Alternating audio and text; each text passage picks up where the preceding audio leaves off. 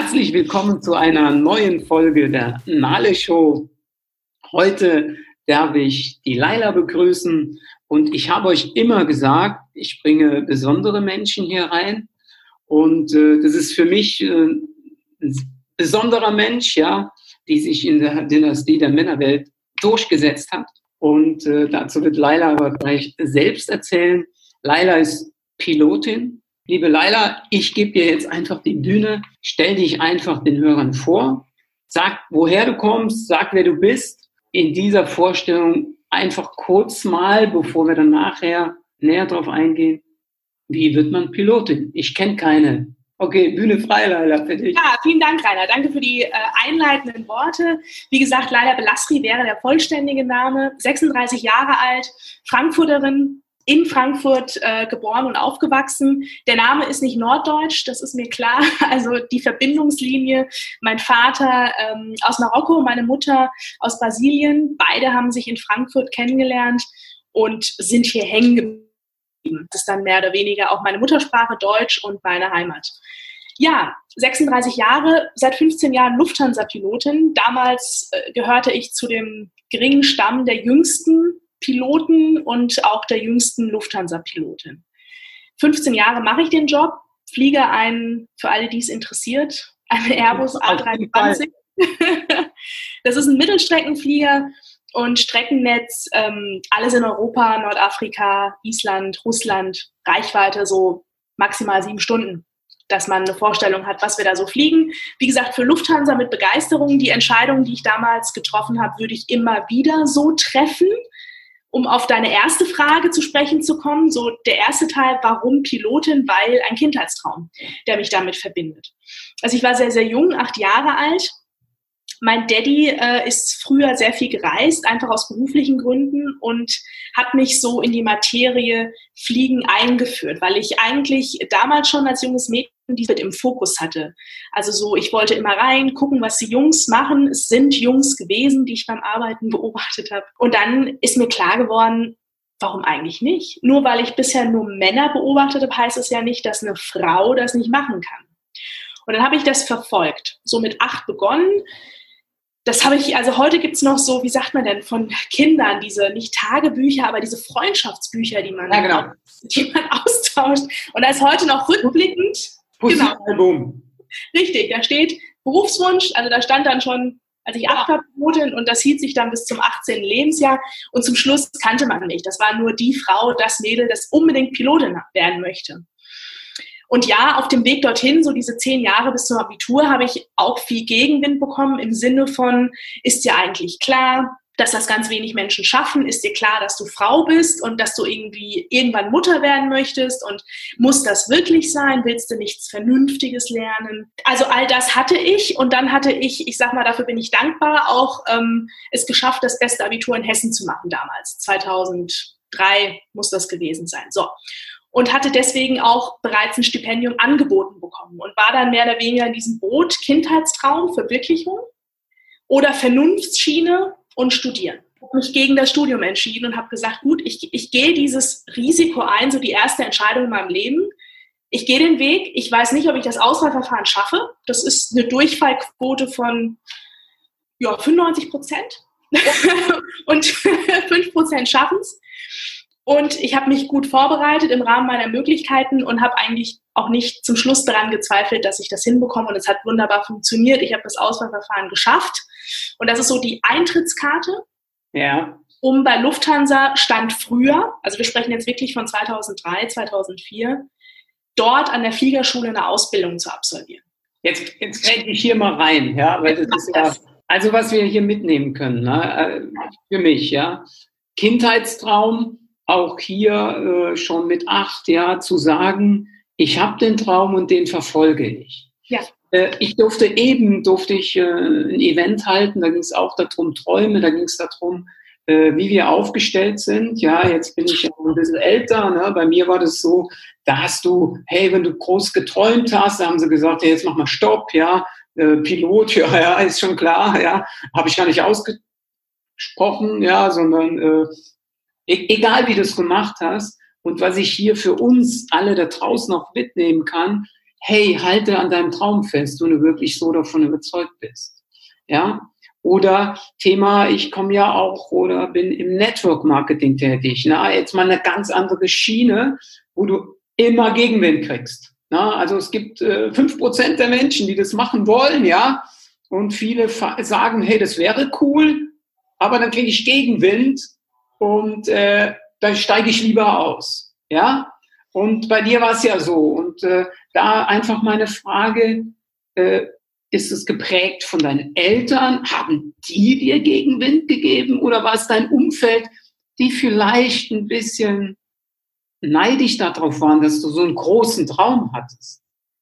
Also es war im Grunde genommen, wenn ich jetzt reflektiere, eher das Umfeld. Ne? Das waren, ich sag mal, Freundinnen, dann, wenn man so die schulische Laufbahn sich anguckt, einfach auch, auch in anderen Schulklassen oder Sportvereinen äh, Menschen, die wussten, so ein Lufthansa, DLR, also das Deutsche Luft- und Raumfahrtzentrum, sucht ja Piloten für Lufthansa aus im Rahmen eines psychologischen Auswahlverfahrens. Ne? Das heißt, es war ja bekannt und es ist bekannt gewesen als die Hürde schlechthin.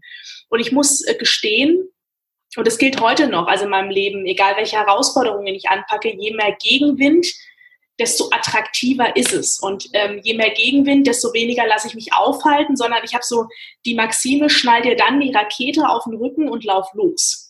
Cool. Weil die anderen es nicht tun. Die laufen nicht los und dann habe ich gelernt, es ist mir dann egal. Die dürfen so denken, wie sie möchten. Ich verurteile es nicht, ja. aber ich lasse es auch nicht an mich herankommen. Okay. Äh, dazu ist es dann so, letzt habe, hat mich einer gefragt, beziehungsweise mir gesagt, ja, weil ich dann auch immer so von, ja, Selbstwertgefühl, Selbstbewusstsein, äh, dann sagt der Rainer, du brauchst anderen nichts zu beweisen. Mhm. Beweise es dir selbst. Ja. Jetzt mal da die kritische Frage, ist es dann, wo, was dich ankickt, so, wo du sagst, ich beweise euch da draußen es? Oder kommt da so ein Thema auf, wo du sagst, äh, du bist mit dir im Ringen und sagst, nein, Leila, ich beweise dir es, ja, du, dass ich dir es beweise, weil du kannst es. Genau, eher, ja, es ist eher Zweiteres. Also ich unterschreibe sicherlich, dass ich ein ehrgeiziger, leistungsorientierter Mensch bin. Ist das jetzt im Sport oder ob es, egal was. Es ist, kann eine Kleinigkeit sein, dass ich den Hang dazu habe, mich nicht mit Platz, ich weiß nicht, drei zufrieden zu geben, sondern zu sagen, wenn es einen Weg gibt, dann gehe ich den gerne. Und je steiniger, desto spannender wird es für mich, ähm, weil ich Vertrauen in mir selbst habe. Ich habe so eine Art Urvertrauen. Also wenn wir später zu Corona zu sprechen kommen, kann ja. ich nochmal darüber reden, weil daran knüpfe ich jetzt wieder, weil ich weiß, wenn ich es mir vornehme und von Herzen möchte, wenn diese Kombination vorhanden ist und nicht, weil jemand sagt, mach das, das ist vernünftig. Mach das, das ist eine sichere Entscheidung sondern wenn diese Komponenten stimmen, dann ist es eine kraftvolle Entscheidung und dann gehe ich und dann kann man mich nicht wirklich aufhalten, außer es gibt irgendeinen Störfaktor und dann mache ich. Aber das ist eher, also mich hat keiner gepusht, meine Eltern haben das befürwortet, mein Vater fand die Idee genial, dass ich vor allen Dingen so lange daran festhalte, aber wirklich nach vorne geschoben habe ich mich. Okay. Ist, warum nicht? Es sind so viele wiederum, wenn ich, wenn ich den Fokus ändere und mir angucke, Moment mal, es, Lufthansa hatte damals schon einige Piloten. Wir sind jetzt 5500. Ich denke mal, damals waren es wahrscheinlich drei, um jetzt mal so eine Nummer zu nennen. Also wie haben es die 3000 denn geschafft? Mhm. Und warum haben es die 3000 geschafft? Und warum muss ich auf den Blick, den Blick auf die, auf die Mehrheit richten, die es nicht geschafft hat? Also ich habe so ein bisschen auch damals, obwohl ich es nicht wirklich wusste, heute weiß ich das, mit meinem Mindset gearbeitet, einfach geschiftet. Aber das, die Erkenntnis habe ich heute, damals habe ich es einfach gemacht. Jetzt habe ich äh, so ein bisschen was rausgefunden. Äh, du hast deine schulische Laufbahn ja. selbst beeinflusst. Ja, du hast es eben so, was ich natürlich, äh, das habe ich in einem Interview gelesen äh, von dir. Und zwar ja Einser-Abitur oder bestes Abitur in Hessen, ja, für so einen ja. Typ wie mich, ja, der Schule geschmissen hat und und und. Ein Riesenberg, ja. Und äh, Erzähl mal, wie, wie hast du das gemacht? Ja, weil, haben deine Eltern, weil du eben auch gesagt hast, die haben mich nie irgendwo reingelenkt, vielleicht war gesagt, hey, alles gut, alles in Ordnung, wie du das machst oder so. Und äh, erzähl uns da einfach mal, dass du als Jugendliche schon einfach gesagt hast, ich hole das Heft in die Hand und ich, äh, ja, ich will einfach mehr und äh, Erzähl mal darüber. So ja, also ähm, letztendlich, ich meine, wahrscheinlich ist das heute auch noch so, dass Eltern in Stufe 4, Jahrgang Stufe 4, vierte Klasse für Kinder entscheiden müssen, schicke ich mein Kind auf, eine, auf, ein, auf ein Gymnasium oder auf eine andere Schulform, also auf eine ja. andere weiterführende. So, und meine Eltern heute noch und meine Eltern, die das vielleicht dann auch irgendwann hören, sollen sich jetzt nicht angegriffen fühlen, aber verfolgen heute noch so ein bisschen dieses Sicherheitsprinzip. Ne? Also ja, nicht zu viel Risiken eingehen. Wenn du gut bist und auf einer Realschule die Möglichkeit hast, einen sehr guten Realschulabschluss zu machen, dann mach das doch. Und das war so ein bisschen, ich sag mal, im Leitplankendenken. Ja. Das hat mir als Kind gestunken, also schon im Jahrgang Stufe 4, weil der Großteil meiner Freundinnen, die von den schulischen Noten schlechter waren, ja. alle aufs Gymnasium gegangen sind. So, das war so der erste Punkt. Ich musste irgendwie plötzlich den Freundeskreis äh, verändern und, und dann war ich in dieser Realschule und dachte mir, nee, erstens bin ich unterfordert, zweitens fühle ich mich nicht wohl und drittens habe ich Potenzial. Was soll das eigentlich? Und da ist in mir so ein bisschen der Rebell, der sagt, nee, nee, nee, nee, nee. Und dann habe ich das echt in die Hand genommen. Ich habe zu meinen Eltern gesagt, ich möchte das nicht. Und äh, ihr müsst mir übrigens auch nicht helfen. Ich initi initialisiere das selbst und ihr müsst irgendwo unterschreiben, weil ich nicht volljährig bin. Und dann habe ich das angepackt und habe das dann praktisch in Jahrgangsstufe 5, die habe ich dann noch auf der Realschule besucht und bin dann in die sechste Klasse des Gymnasiums reibungslos gegangen. Ja. Ähm, und habe da die Gespräche mit der Schulleitung geführt und wurde natürlich immer wieder gefragt, ob ich mir der Risiken bewusst bin und ob ich mir das zutraue. Und ja, heute noch, wenn, ich, wenn mir die Frage gestellt wird, ob ich es zutraue, ja natürlich, sonst würde ich das nicht machen wollen, weil mhm. ich schiebe mich ja. Und so ist schon in jungen Jahren der Weg eigentlich klar gewesen. Vor, vor, vorprogrammiert, ja. Jetzt habe ich eben, hast du die bei deiner Vorstellung, und das kommt mir jetzt so in den Kopf, ja. ja. Äh, deine Eltern sind beide nicht aus Deutschland. Ja. Ja, sie äh, konnten sie früher die Sprache oder alles Nee, konnten sie nicht. Und damals mussten sie die auch relativ schnell lernen. Also mein Vater kam 1962 nach Deutschland. Das war noch ein anderes Deutschland, als es heute der Fall ist. Also da ja. war das Credo, lern die Sprache, um dich zu orientieren. Also einfach, um auch zu studieren zu können. Also das ja. war eine Voraussetzung. Und das mussten meine Eltern tatsächlich tun. Also die sind natürlich jetzt nicht muttersprachlich Deutsch, aber die haben die Sprache relativ, also ziemlich zügig gelernt. Und äh, ja, was ich damit auch sagen will, ne, da, da gab es ja dann auch schon gewisse Hürden, ja. Und trotzdem haben sie sich integriert, ja. Und, und äh, das finde ich so faszinierend, ja. Und kannst du da auch was ableiten, dass du sagst, okay, die haben mich vielleicht unbewusst geprägt für, für, für das, was ich heute tue, weil sie ja auch gewisse Erfahrungen gemacht haben, ja. sich äh, anpassen zu müssen, in Anführungszeichen, und gleich, ja, wie, ja, wo du sagst, sie mussten schnell lernen. Und ich glaube, wenn wir nachher so auf deine Tätigkeit in der Luft kommen, äh, du musst ja auch schnell handeln, ja, so. Ja, da ist eine Parallele. Also zumindest jetzt zu meinem Vater, der auch lange Zeit insofern mein Vorbild war, ähm, weil er in seinem Leben viele kraftvolle Entscheidungen getroffen hat. Also er hat damals entschieden, er war relativ erfolgreich in der Schule, aber er wollte den Militärdienst in Marokko verweigern. Das war nicht so, das wollte er einfach nicht. Aber da natürlich, ich sag mal, die Generation, ne, mein Vater ist 48er Baujahr, also sprich sein Vater, ne, ein Mensch, der, der ganz andere Grundprinzipien verfolgt hat und dem das gestunken hat. Aber mein Vater hat da die Ellbogen schon ausgefahren, hat gesagt, gut, ich, ähm, und mein Vater hatte damals auch ein Stipendium an der französischen Schule in Marokko. Ich gehe nach Europa und ich gehe nicht nach Frankreich, das wäre zu einfach, weil er schon Französisch sprach. Ich gehe nach Deutschland mit all den Hürden, also, das, also der deutschen Sprache nicht mächtig, klar, Französisch und Arabisch sprechend, aber halt hier einfach mal Chemie studieren wollen. Also ich finde auch nicht das einfachste Fach, was man sich aussucht. Ja, ja.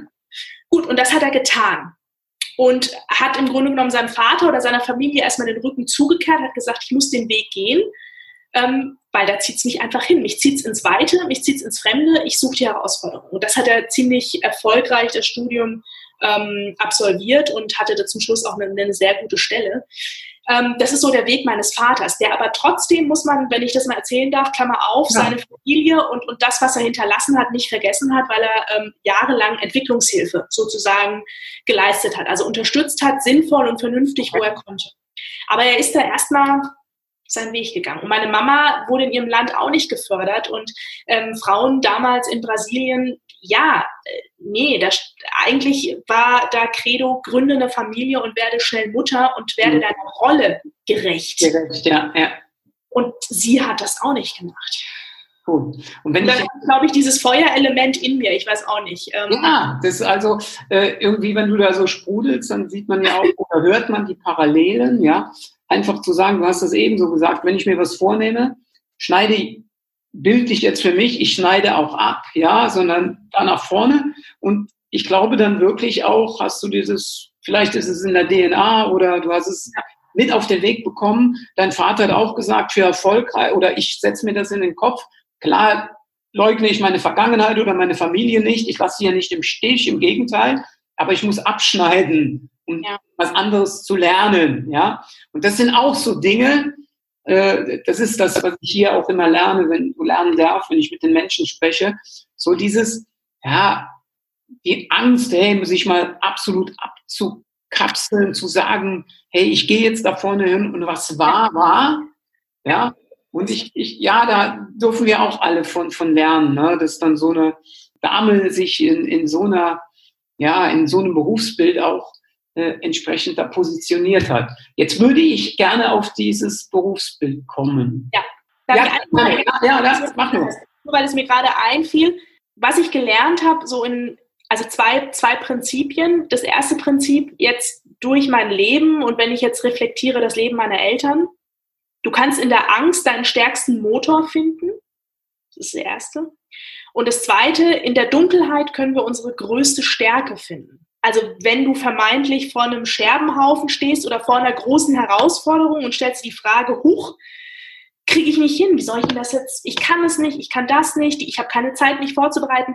Also so tausend Verneinungen im Kopf hast, sich das ins Gedächtnis zu rufen, dass uns das antreiben kann, dass wir die, die Angst, die wir haben, einfach auch ummünzen können. Also das hat mir oft geholfen, weil ich ja auch, äh, ja, ich hatte Respekt vor dem Auswahlverfahren damals, also als Pilotin heute noch ähm, mich viermal im Jahr Prüfungen, Überprüfungen ähm, aussetzen und ich gehe mit einem Respektgefühl rein. Und ja, mir ist klar, schaffe ich es nicht, komme ich in Teufels Küche. Also meine Lizenz ist in Gefahr. Das ist mir alles bewusst, aber ich habe halt gelernt, damit klug umzugehen. Also diese ganzen vermeintlichen negativen Gefühle ins Positive umzumünzen. Mhm. Weil ich meine, so wie ein Muskel, also ein Bizeps hat einen Antagonisten, das ist unser Trizeps. Mhm. Und so ist für mich Erfolg, Misserfolg ganz eng beieinander. Das eine geht manchmal nicht ohne das andere, aber nur weil du einen Misserfolg hast, heißt das nicht, dass du verloren hast. Ist es nachvollziehbar? Ja, ja, kann, kannst du uns da äh, vielleicht mal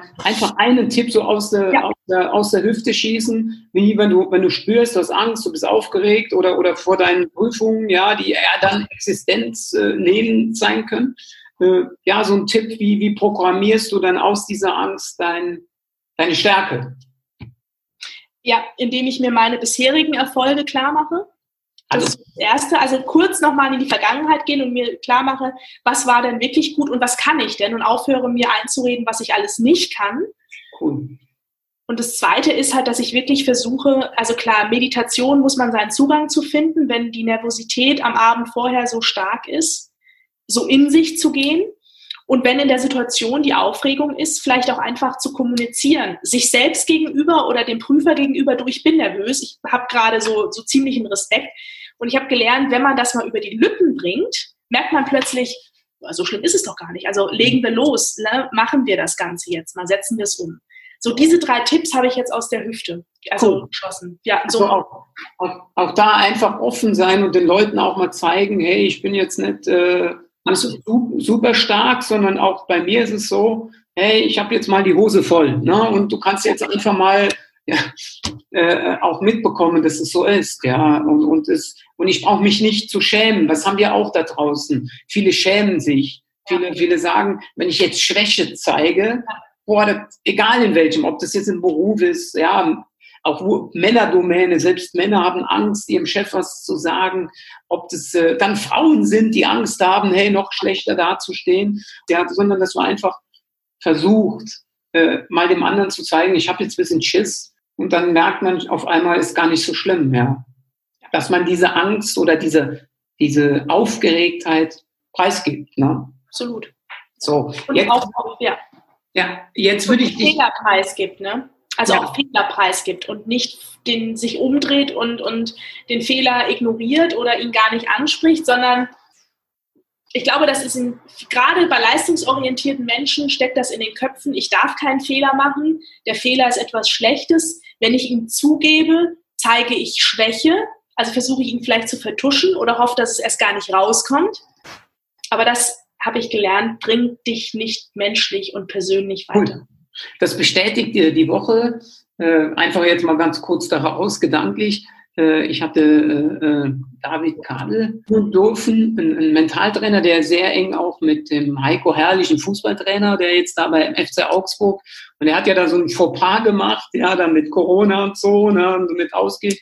Und, und der hatte in der Pressekonferenz gesagt, äh, dass er einen Fehler gemacht hat und dazu steht und so. Ne? So diese Fehlerkultur. Und wo der David dann auch da irgendwie einen Bericht oder Kicker, ich weiß nicht mehr genau, äh, einfach, wie, wie sieht eine Fehlerkultur an für sich bei uns aus? Und wir sollten an für sich so einen Trainer positiv äh, äh, äh unterstützen, indem dass er den Fehler zugibt und, und nicht verheimlichen und dann nicht schon auch fordern, hey, der muss eigentlich weg, ne, weil der so einen Fehler darf man gar nicht machen. Ja. Cool. Äh, jetzt hätte ich noch gerne so, äh, nimm uns mal mit da nach oben. Wie sieht das aus? Was, was ist da oben? Was fasziniert dich daran? Und für mich als Laie ist es ja so, ich sage immer salopp, ja, ihr seid ja letztendlich die Busfahrer in der Luft. Ne? Äh, mhm. jetzt, ja, klingt mit Sicherheit ein bisschen schräg jetzt für dich, ja, vielleicht auch, äh, weil ihr habt ja Riesenverantwortung und was hat dich da gepackt und was packt dich heute diese Faszination Fliegen? Ich zum Beispiel habe viel Respekt vom Fliegen. Ja, ja, ja also erstmal Busfahrer, ja, wir fliegen einen, einen, also ich fliege Airbus, klar, und im Reiseflug haben wir eine Überwachungsfunktion, gebe ich dir 100% recht. Aber das Spannende ist, wir sind trotzdem, während wir überwachen, immer noch Entscheidungs- und Verantwortungsträger. So. Das ist das eine. Ich finde meinen Arbeitsplatz super privilegiert und ähm, außergewöhnlich, weil ich mir mit einem Kollegen das schönste Klein Kleinraumbüro dieser Erde teile. Also ich sehe 365 Tage im Jahr die Sonne, egal ob es ähm, am Abflughafen trüb ist oder nicht. Wir sind ein Team, ähm, das bisher in 15 Jahren habe ich nur hervorragende Zusammenarbeit erlebt, also wirklich fachlich auf hohem Niveau, aber zwischenmenschlich genauso, dass man ähm, so als Team wir nennen uns auch ähm, High Performance Team. Ich weiß nicht, ob das bekannt ist, aber High Performance Team deswegen, weil wir in einem Umfeld arbeiten. Jetzt kommt das Spannende. Das ist so das Spannende an dem Beruf in welchem dich alles Mögliche erwarten kann, dass du nicht alles am Boden vorhersagen kannst. Weil wir gehen nicht mit der Glaskugel fliegen und wir sind auch nicht die Götter in Blau. Also unsere Uniform ist blau. Ja, ja. Sondern wir sind einfach hervorragende Teams, die ihr Wissen und ihre Erfahrung zusammenbringen und da oben alles Mögliche lösen, was auf sie zukommt. Und vieles davon kriegen Gäste nicht mit, weil vieles müssen wir nicht preisgeben, weil wir das ziemlich fix geregelt bekommen. Aber das macht dieses Umfeld so spannend. Das heißt, ich gehe fliegen, ähm, die Materie fliegen, also sich in der Luft bewegen, dieses Flug, Luftfahrzeug steuern können, das macht mich äh, heute noch an, wenn ich das so sagen darf. Also ja, jeder Start, jede Landung, allein eine Wolkendecke durchfliegen. Das ist heute, ich habe um die 10.000 Flugstunden immer noch faszinierend, weil es halt ein Gefühl, ich will nicht arrogant rüberkommen, aber es ist eine Erhabenheit. Nicht jeder irdische Mensch kann fliegen. Mhm, klar. Und über den Wolken sieht die Welt anders aus. Also man hat da so einen Abstand zur Erde. Ähm, wir fliegen ein, ein unfassbar teures Fluggerät, was man uns anvertraut und und auch Menschenleben im Übrigen. Ja. Und sind halt jede, jeden Moment eigentlich damit beschäftigt zu überlegen, okay, was wäre wenn, was wäre wenn, was wäre wenn. Und oftmals gibt es ein wenn. Und dann zu lösen, diese Probleme, äh, Herausforderungen, ob das Wetter ist, Technik ist, ein Flughafen, der sperren muss, weil eine Drohne äh, gesehen wurde, was auch immer. Es ist egal was. Und das dann zu lösen, das macht diesen Job so facettenreich, weil ich glaube, dass das hat nicht jeder in einem herkömmlichen Büro. Also oftmals wird das Tagesgeschäft gemacht und dann geht man abends nach Hause.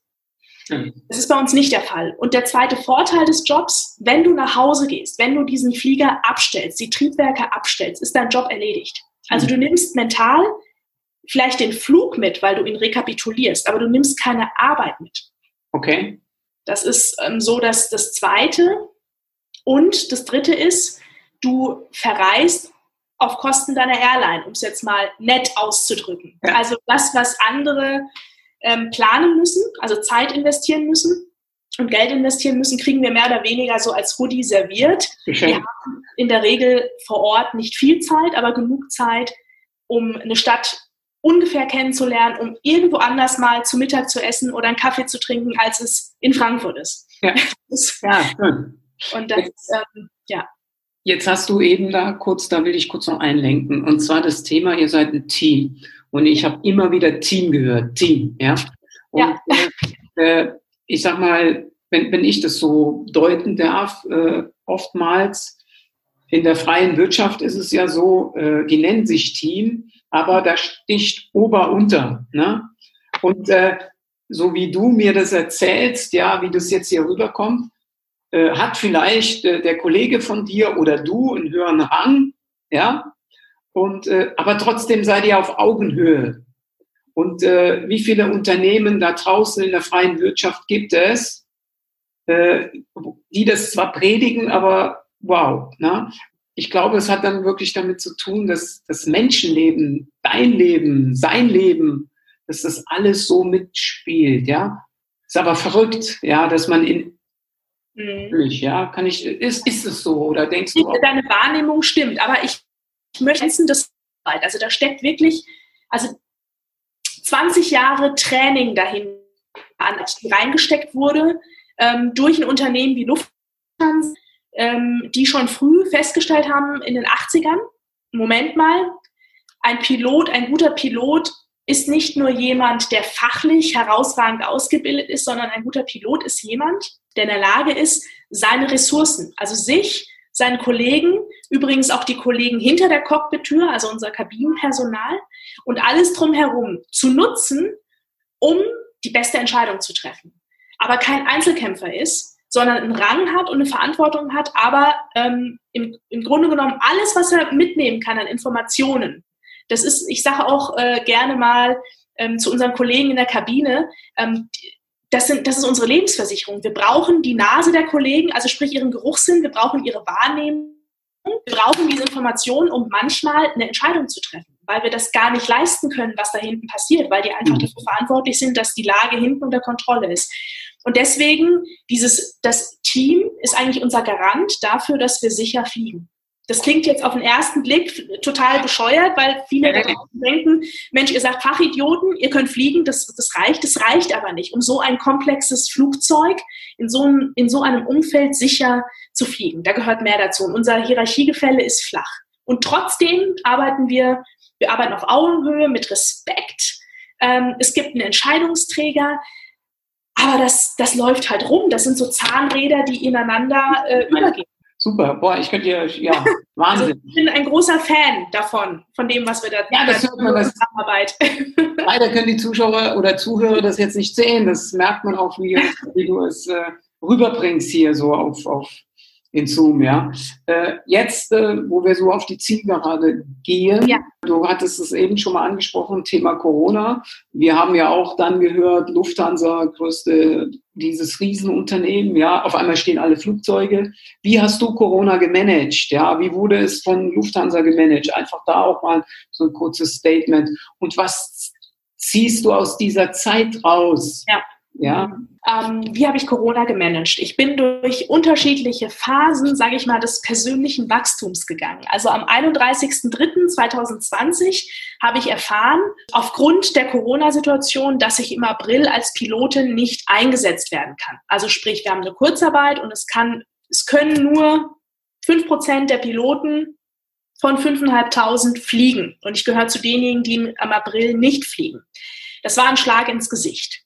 Dann habe ich am 31.03.2020 erfahren, Laila, deine geplanten Seminare, ich bin auch noch Trainerin für Kommunikation, so ganz allgemein, bei Lufthansa, werden alle gecancelt. So, das waren einige, auf die ich mich gefreut habe, die ich vorbereitet habe und damit habe ich das Gefühl gehabt, ach du meine Güte, ich werde nicht mehr gebraucht. Also ich bin in so ein Gefühl der Stagnation, des Kontrollverlustes gekommen. Und das war für ein paar Tage völlig unschön, weil ich habe mich nicht wiedererkannt. Ich habe die Power vermisst, ich habe die Zuversicht in mir vermisst, ich habe alles vermisst, weil ich, ich gebe zu, überfordert war mit dem, was mein Unternehmen macht. Mein Unternehmen Lufthansa musste reagieren.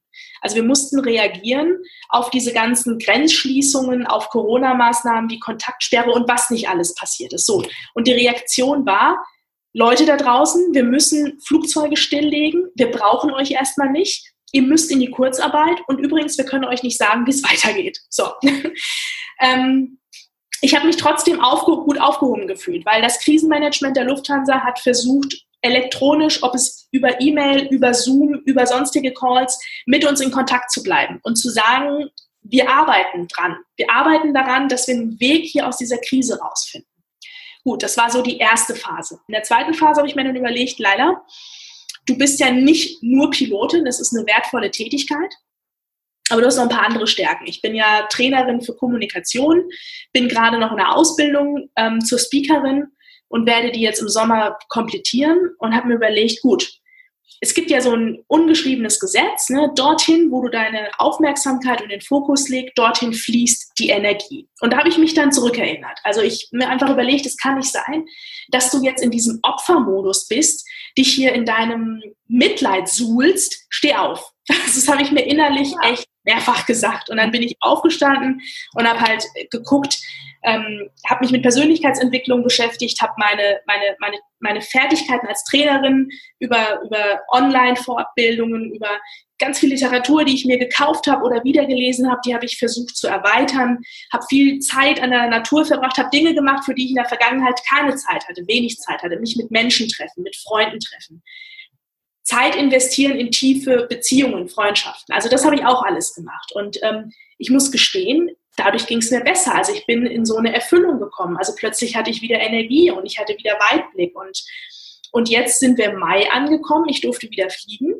Cool. Ich durfte heute auch ein Seminar moderieren und nächste Woche darf ich es auch wieder und bin da sehr, sehr dankbar für, dass langsam eine Normalität einkehrt. Und ich bin davon überzeugt, dass wir die auch, dass wir den Fortschritt haben werden, dass wir dass wir da aus der Krise als Lufthansa und nicht als Leila gestärkt hervorgehen. Es, gibt eine, es gab eine Delle, ja, aber es gibt jetzt wieder einen Rückenwind. Cool. Ich sag mal, ich gehe jetzt mal darauf zurück, kurz noch. Ja. Lufthansa hat super gemanagt, hat euch alle mit ins Boot genommen. Ich selbst, ja, darf ja äh, auch äh, für die Wienerberger noch festarbeiten neben meinem Unternehmen habe ich äh, noch eine Anstellung. Und da wurde das auch so gemacht. Wir hatten nie, oder ich persönlich hatte nie das Gefühl, die lassen uns hier alleine. Ja, und das ist in so einer Phase, die kein Mensch kennt, eine tolle Sache. Wir sind als Unternehmen bei dir. Ja? Und ihr braucht auch keine Sorgen haben. Wir informieren euch und machen dies und das. Ja? Finde ich schon mal Weltklasse. Ja?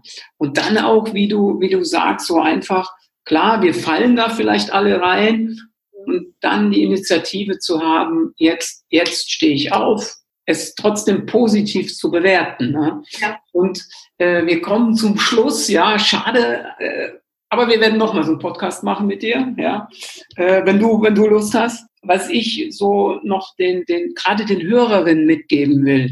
Ja. Äh, mein Ziel ist es ja auch immer, zu sagen, mach einen Plan B, mach den Plan B, versuch mal an deinem Mindset zu arbeiten, an deinem, in deiner Power, an deinem Körper, ja. Und äh, schau mal, es gibt so viele Chancen da draußen für uns. Was, was kannst du grundsätzlich uns allen da draußen mitgeben, wenn es heißt, wie sie ihren Weg, die Chancen nutzen können? Und dann gerade auch Frauen, weil es traut sich halt nicht jede wie eine Laila zu sagen, je mehr Männer vielleicht in irgendwo sind oder es interessiert mich nicht, ich mache mein Ding. Mhm. Und ich gehe da durch. Und äh, vielleicht kannst du zum Abschluss da äh, noch so Tipps raushauen. Ja, also der erste Tipp bezüglich der Zielsetzung, also ich sag mal, um seinen eigenen Kompass zu finden, damit du dann der, dein eigener Kapitän im Leben bist, musst du erstmal herausfinden, was du denkst. Also man sagt ja so schön, äh, nur wer das Ziel kennt, findet den Weg. Ja. Aber um das Ziel zu kennen, und das habe ich äh, gelernt, auch auf, auf, das ist unangenehm manchmal, weil es kostet Energie. Du musst in dich reingucken. Du musst den Weg zurück zu dir selbst finden. Ich sag mal so ein Stück weit zur Intuition, dir die Frage stellen, wer bin ich? Das klingt banal, aber ist gar nicht so einfach zu beantworten. Und was, was macht mir eigentlich Spaß? Also wo liegt mein Potenzial noch oder meine Stärken? Klammer auf, außerhalb meines Jobs, der mir monatlich ein Gehalt ermöglicht, mhm. womit ich meine Kosten decken kann. Also da ganz klar zu differenzieren. Das ist so das Erste. Und das Zweite, wenn du dir deiner selbst bewusst bist, also wirklich den Weg zurückgegangen bist und feststellst, also das kann ich, darin bin ich gut, das macht mir Spaß, dich dann zu trauen und selbstbewusst aufzutreten. Und selbstbewusst aufzutreten heißt, hab Vertrauen in dich selbst und sei so dein eigener Fels in der Brandung und dein eigener Leuchtturm. Und dann kann kommen, wer möchte, dich erschüttert nichts. Ja, da kannst du stehen bleiben, dir das anhören, zur Kenntnis nehmen, Danke sagen.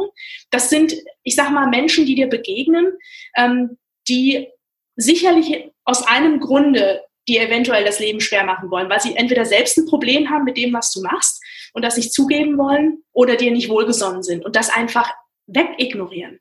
Mhm. Und klar zu differenzieren zwischen konstruktiver Kritik, dankbar sein dafür und alles andere, also einmal raus, einmal rein und sich nicht erschüttern lassen. Also geh deinen Weg. Und, aber dafür ist es wichtig, seine Botschaft, ich sage immer so schön, finde deine Vertikale. Mhm. Wenn du das noch nicht gefunden hast, dann gib aber nicht auf. Du findest sie nicht über Nacht. aber wenn du bereit bist, den Weg zu gehen, dann öffnen sich Türen und dann bekommst du deine eigene Erleuchtung im Sinne von, okay, das macht mir Spaß, das, das gefällt mir, da möchte ich jetzt wieder reingehen. Weil ich habe gelernt in meinem Leben, viele Dinge, die uns Spaß machen, haben wir aufgrund von Beruf, Umfeld, Leistungsgesellschaft vielleicht auch einfach vergessen. Wir mhm. haben die verdrängt. Und nur wir selbst können die an die Oberfläche ähm, bringen. Natürlich können Coaches und Trainer helfen, aber ich finde, wenn man selbst beginnt, äh, loszulaufen, ist schon mal sehr viel getan. Und das kann ich Menschen da draußen und vor allen Dingen Frauen weiter an die Hand geben, Frauen, die in eine Führungsposition möchten und die Potenzial und Kompetenz haben, sollen das einfach probieren und sollen sich nicht von diesem komischen Geschlechterkampf nicht beirren lassen. Oftmals findet er in unseren Köpfen statt. Ähm, ich habe die Männerwelt in meiner Branche anders erlebt. Ich habe die wohlwollend erlebt und da geht es mehr um Kompetenz und Auftreten als um das Geschlecht. Mhm. Und deswegen ja, finde ich, loslaufen für das, was man möchte. Super. Absolut wahnsinnig Spaß gemacht, ja, wahnsinnig Spaß. Jetzt hätte ich einfach noch die Bitte, sagen, ja. wo können die Zuhörer dich antreffen? Hast du eine Website? Hast du irgendwie was, wo, wo du auch den Leuten, ja, du, du hast ja auch was vor, eben hast du gesagt, hey, du möchtest Speaker werden oder bist in der Speaker-Ausbildung. Äh, wo kann man dich treffen? Wer weiß, vielleicht äh, äh, gibt es Begeisterte schon, die sagen, bei, genau bei die muss ich jetzt, äh, wenn sie Speaker ist, hin. Ja, das will ich mir näher anhören, die wollen dich kennenlernen. Hau mal raus hier, ja, wo, wo können die Leute dich treffen? Ja, Rainer, würde ich gerne. Meine Website ist aber erst in Bearbeitung. Also ich habe noch keine, weil ich ja selbst im Schaffungsprozess bin. Also ich kann keine Website raushängen. Ich habe ein Facebook-Profil, da können mich ja. Menschen gerne anschreiben. Äh, Laila der Vorname und Belasri der Nachname. Vielleicht taucht er ja auch im Podcast auf weil er wird schwierig. Ja, auf jeden Fall. Es ist nicht einfach zu schreiben und da kann man den Namen dann finden. Mit meinem Namen, ich bin authentisch, findet man mich auch. Und äh, genau, freue mich über einen Austausch. Super. Ich sage recht herzlichen Dank. Es war ja, es war wirklich Power. Ich habe ich hab von Anfang an gespürt, ja, vielleicht ist es auch äh, die brasilianischen Wurzeln, ja. Keine Ahnung, auf jeden Fall hat es riesen Spaß gemacht. Du da draußen, wenn es dir gefallen hat, bitte gib uns eine ehrliche Bewertung. Ja, und äh, die Informationen zu Laila werdet ihr in den Kommentaren finden. Und äh, ich sage nochmal recht herzlichen Dank. Es war mir wirklich eine Ehre und bis zum nächsten Mal. Tschüss.